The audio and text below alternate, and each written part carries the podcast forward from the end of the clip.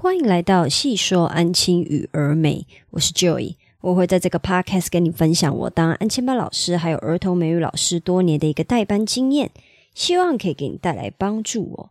今天呢，我想要跟你分享的主题是安亲班公司的选择哦。如果你今天遇到一间安亲班，他告诉你说：“哦，我们这一个安亲班呢是走爱的教育的路线，甚至是他的教师守则上面呢有告诉你说，比如说不可以处罚小孩子啊，不可以体罚，甚至是不可以拍桌子，因为这样会吓到学生。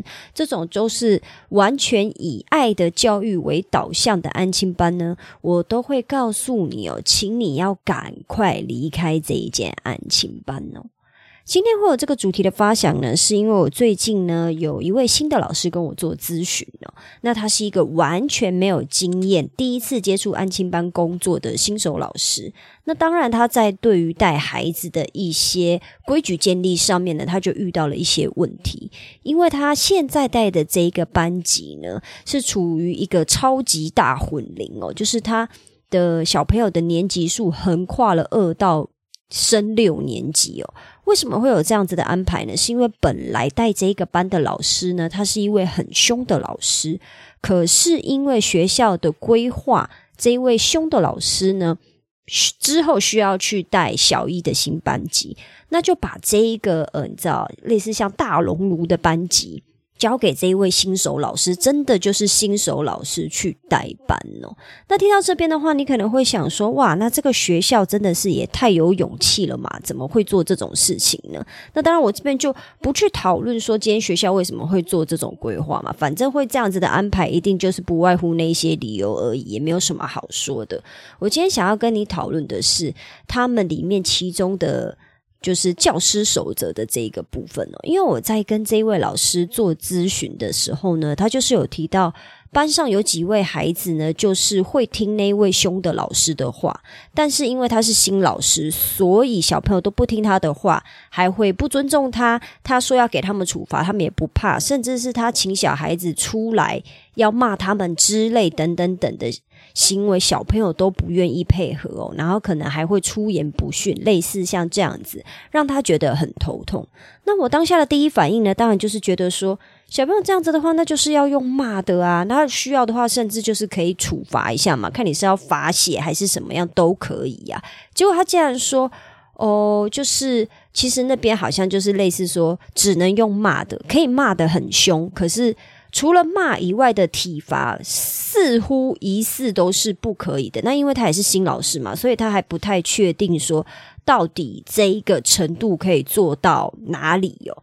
那我听到这边了以后呢，我当然就是也是心中有非常多的问号啦。因为我是觉得，如果今天一个安亲班告诉你说，哦，你不可以拍桌子，因为会吓到比较脆弱的孩子，我就会觉得，嗯。这一个规则完全是站在小朋友还有家长的角度去建立出来的，可是他并没有站在老师去带班或者是班级经营的一个角度去做规划哦。我必须要说。就是教师守则，除了明文规定安亲班老师的工作内容还有细项以外，有时候也会像列出刚刚我说的那种规则嘛。也就是说，老师在管教学生的时候可以做或者是禁止做的行为。可是我们必须要知道，安亲班的工作就是一打二十啊，上下嘛。你不太可能是那种什么一对五这种小班制啊。那理想世界中的小朋友当然是说，哦，用说的他们就会听了嘛。我跟他说一次，他就乖乖去做了，他也不会说，呃，跟我反抗啊，或者是顶嘴这一类的。不需要老师凶，也不需要老师骂。可是现实生活中就不是这样啊，不然我还要我们安亲班老师来干什么呢？我必须要告诉你，一间提倡爱的教育的安亲班哦，我是奉劝老师最好是不要靠近来。也就是说，你到这个安亲班的时候，发现他们是走这个路线，就是什么哦，都要用沟通的啊，把他叫出来，好好的跟他讲啊，他一定愿意听的。我跟你讲，只要是这种东西呢，我认为都是狗屎，那些人都是疯了，或者是。诶，老板、主管都疯了，那个是一个理想世界哦，真的就是理想世界。必须要知道，你看，我们假设带二十个小朋友好了，以二八法则来看的话，就起码会有三到四位是那种问题学生嘛。然后再来三到四位是优秀学生嘛，那最后剩下的孩子就是中庸的孩子嘛。你光是为了要处理这三到四位的问题学生，他们每天给你惹麻烦、不尊重你，甚至影响班级秩序，然后让全班都闹哄哄的。因为只要有一到两个孩子这么做，其他孩子看到这些小朋友并没有受到相对应的处罚，老师也拿他们没辙的话，其他孩子就是会模仿。这就是为什么我在带班的时候讲求非常的严格，任何一个小朋友都不可以调皮捣蛋哦。因为我知道孩子就是模仿的动物嘛，你今天只要有一个孩子打破规则，我就是会非常激烈的让这位孩子知道不行哦。可是这位老师呢，他遇到的一个困扰，就是因为安亲班会跟他讲说，哦，不可以。怎么做？只能用骂的。然后很多时候呢，又会跟他讲说：“哦，请老师要自己想办法啊！”因为我带班的时候，他们就是会怕我。那我也不晓得为什么，我叫你这么做的时候，他们就不怕。甚至连主管都说：“哦，请他去问原来的代班老师。”主管没有办法。或者是没有能力，或者是没有时间去帮他想要怎么解决这个问题哦。我个人都觉得这是一个很大的警讯呐。可是我也必须要说，因为这个老师呢，才刚开始进这个安亲班。真的是蛮短的一段时间呐，所以还是需要观察一下。可是也是因为在我跟他咨询以后呢，我有感而发，哈，做了这一篇文章，然后今天也觉得，诶这件事情很重要，所以希望可以跟安庆班老师分享哦。如果你今天到了一个被要求爱的教育的补习班，那你未来就会有三大痛苦哦。第一个痛苦是呢，根本就没有空做爱的教育嘛。如果你已经是一个有经验的安静班老师，我相信你就完全可以理解我在说什么。可是如果你是一位新手老师，或者你就是才刚进安静班，真的没有很久，你还没有空去想到这么后面哦。这边就让我来告诉你之后会发生什么事情哦。我告诉你，爱的教育就是要花时间的。比如说，学生做事情之前，是不是要先说明啊？我们老师的规矩，还有我们的期许嘛？比如说你在做事的时候，我希望你可可以完成到什么样子的一个进度，或者是甚至是要做到什么样子的程度，我才会觉得说，哦，你做的够了，完成了。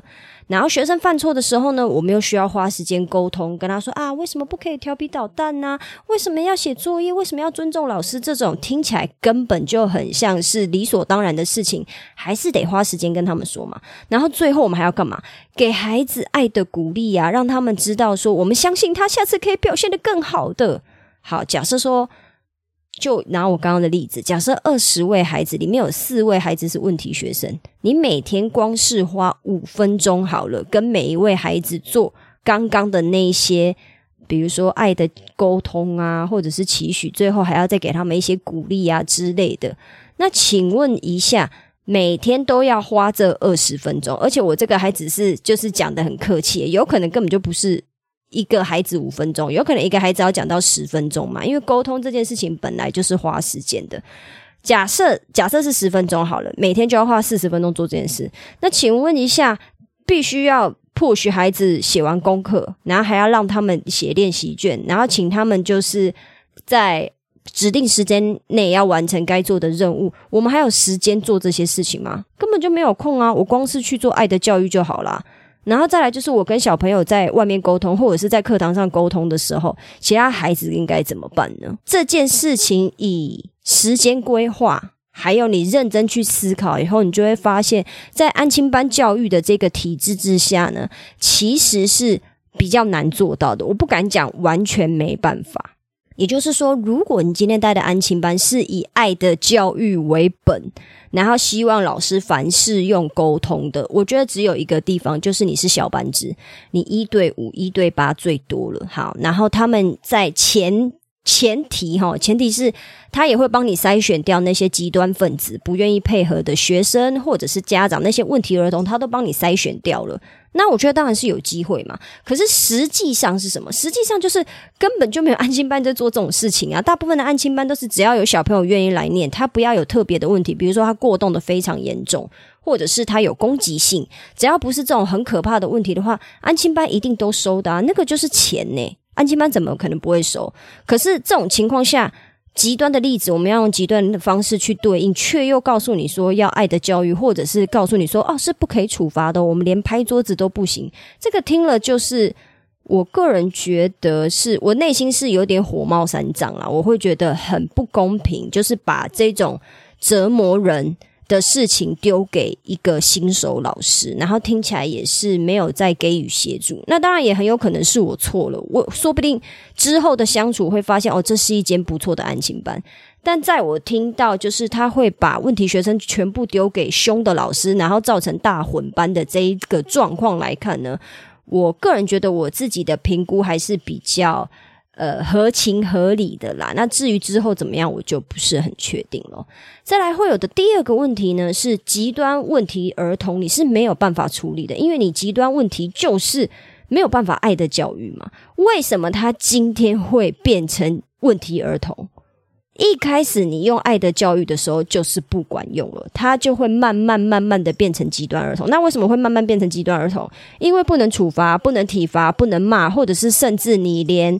呃，任何会让他感受到后果的方式都被禁止了，他当然就开始变成问题儿童啊！因为人性就是贱嘛，小朋友更贱。我说真的，大人也贱，只是大人隐藏的很好，因为我们会知道说，我们已经社会化了，我们会因为人生的历练还有经验，让我们自己知道，虽然我很贱，可是不要让别人知道。可是小朋友不一样，小朋友就是呃，我就是贱你，反正你就是拿我没辙嘛，所以我就是不管你，我想怎么做就怎么做。既然是这个样子，他既然想怎么做就怎么做的话，那你你你又可以拿他怎么办呢？今天学校愿不愿意，就是为了要坚守他爱的教育，或者是你是不可以让孩子吓到的这个大原则而去？处理掉这一些问题学生呢？我所谓的处处理掉的意思就是说，哦，不要再收他了，因为会给老师造成困扰，会给其他孩子带来困扰，那以至于可能流失率就会增加嘛。我觉得有时候学校在做一些事情判断的时候，他们很喜欢用留班跟你知道，简单讲就是收入啊、收钱这一块来考量，可是他们却没有考量的是说。他们现在强行把这样子的孩子留在安亲班的，可是可能会影响到之后的收入。他都会觉得说，嗯，反正老师就是要想办法解决，我就是要把这问题孩子留着就对了。可是有可能因为没有协助老师，老师没有办法处理这样子的问题，这样子的孩子，以至于影响到其他孩子的学习，然后让其他孩子跟着状况越来越差，甚至是就开始流失了。因为状况差一定会影响到课。业完成度也一定会影响到考试的成绩嘛？这个都是未来可见、可预期的问题。可是学校就是很喜欢置之不理，或者是当就是反正他们就是睁眼瞎子啊！这是我这很多年来的一个心得哦。可是，因为今天我的安亲班比较没有这样的状况，因为我的安亲班是不走爱的教育的路线。我们我们的安亲班就是走要有成效，那你就是得写练习，老师就是可以凶，我们就是走这个路线。所以你要记得，如果今天一个就是要求你用一个爱的教育、爱的沟通的方式的话，你要。先有意识到，如除非你的班级是没有问题儿童，好，假设你的班级没有问题儿童，好了，你也都还要是去了解一下其他的班级有没有问题儿童哦，因为老师带班是会轮调的嘛，你不可能带一个班级从小一带到小六啊。假设就算小一带到小六都没有问题，没有问题儿童好了，你终究是六年以后你要带新的班级嘛，那新的班级也确定不会有问题儿童嘛，这个都要看。呃，学校是怎么样去运作？还有他们当初在筛选的时候，他们是怎么去筛选那个孩子嘛？所以这个部分呢，可能就是老师也要先留意一下。再来第三个痛苦，就是最极端、最后最后一步啦。也就是说，你今天如果都被要求要爱的教育，或者是用讲的，不可以骂孩子，或者是。可以骂孩子，但是你只能用骂的，然后其他的方式你都不可以做的话，你到最后只会身心俱疲，然后离开安亲班这一个产业哦。我们一定会遇到一些极端的孩子，就是怎么样都讲不听，然后天不怕地不怕。我就有遇过这样子的孩子，就是爸爸妈妈管不动他，到最后也不管他了，然后他就是调皮捣蛋，就是。无理取闹，然后甚至还有孩子，他就是他会直接骂三字经，他才小一，然后就骂老师三字经。那这种孩子，你可以说他是有问题的孩子。那你也可以说他是没有办法被教化的孩子。不管你今天是给他贴了什么样子的标签，或者是你觉得这样的孩子是怎么样，我都只问说。今天面对这样子的孩子的时候，你还有办法跟他爱的教育，或者是你是不能给处罚，你只能用骂的吗？假设说你今天只能用骂的，那就要看安亲班可以接受的骂是到什么样子程度的骂，是到哪一条线之后呢？安亲班又觉得说你这样太超过了，因为吓到孩子了。为什么我爱子提这件事？就是因为我觉得教师守则里面写说不可以拍桌子，因为怕笑到小孩子这一件事情，我觉得非常的不可理喻啊！我今天骂孩子。不是为了，嗯，应该要说，今天有时候我们做出一些行为，就是要让小朋友吓到。为什么？如果你只是平铺直叙的在念他们做错的事情，或者是只是骂他们在呃做错了什么事情，小朋友其实是接收不到，他们是 get 不到你的愤怒的。你就是要利用一些很极端的手段，让他们当下就是暂时停止思考，或者是暂停手边的动作。然后你再开始骂他们，他们才会知道说，哦，接下来气氛不对劲了。而跟平常的那种，哦，老师好像，哦，老师又在骂人了。反正我只要顶两句话，老师就不怕了啊。反正啊，如果老师骂也是对全班骂嘛，反正我也不痛不痒。如果今天你是一直处在这样子的情绪下面，就是说，小朋友都对你不尊重、不礼貌，那是不是？呃，假设你又一味的，就是在就是你知道遵守安亲班的规矩啊，比如说爱的教育啊，或者是他们也没有爱的教育啦，他们其实就只是要求说不可以体罚，然后用骂的是可以。可是你今天遇到一些状况的时候，又没有办法得到完美的解，又没有办法得到一个比较好的解决的话，你要想想看哦。现在这个阶段呢，其实是暑假。我们在录音，我在录音的这个时候是暑假。如果你今天是在暑假的时候就遇到了这些状况，那你就更不要讲开学了。开学非常非常可怕，为什么？因为开学每天都有功课的压力，你必须要在时间内让孩子完成功课。可是如果孩子又调皮捣蛋，甚至顶嘴，那你还有空把他拉出去爱的教育吗？应该是没有空吧？你光是看作业，你就会来不及。因为光是对功课这一件事情，其实就是需要花时间练习。你要怎么样在最短时间内让小朋友守秩序的把功课写好交给你，然后要尽量多看一点，不要看错，这个都是需要花时间的。可是你却不能记出应有的处罚的手段，那会非常的辛苦。再来，你就会变怎样？就会每天就是你每天试着跟小朋友沟通嘛。可是你还是得吞下问题学生不配合，或者是不尊重自己的那种很讨厌、很堵然的那种情绪。时间久了，你一定会身心俱疲啦。然后你会越来越讨厌这个产业，最后你就是会离开这个安亲班，或者就是离开这个产业。人性本恶，我们是需要规矩来规范的。你要记得，小朋友他就是人类，那人类就是有劣根性啊。极端例子不遵守规范，甚至踩在老师头上那种小朋友，到底是为什么？为什么？为什么要对他爱的教育，或者是为什么不可以处罚他？我真的是完全不可以理解哦。当然，你不需要无时无刻都对学生很凶啊，因为带太极端的方式，其实彼此的关系也不会很长久，很快就会出现问题了。可是你要记得，互相尊重是底线哦。孩子他绝对是可以学会。那秉持这个原则呢，其实学生到最后都会尊重有原则的老师哦。请你要记得一件事情，就是连必要时刻都要求老师爱的教育的安亲班呢，我个人是认为不值得久留啦。以上就是我今天的分享啦，希望我今天的分享对你有帮助。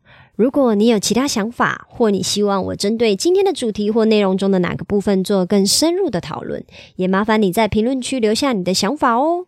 如果你喜欢我今天的分享，也麻烦你在 Apple Podcast 或 Spotify Podcast 留下五星好评，并且把这一集分享给其他的朋友知道哦。我知道你的生活非常忙碌，所以我非常感谢你花时间听了这集 Podcast。有你的支持跟分享，是我创作最大的动力。那我们今天就先这样喽，我们下次见，拜拜。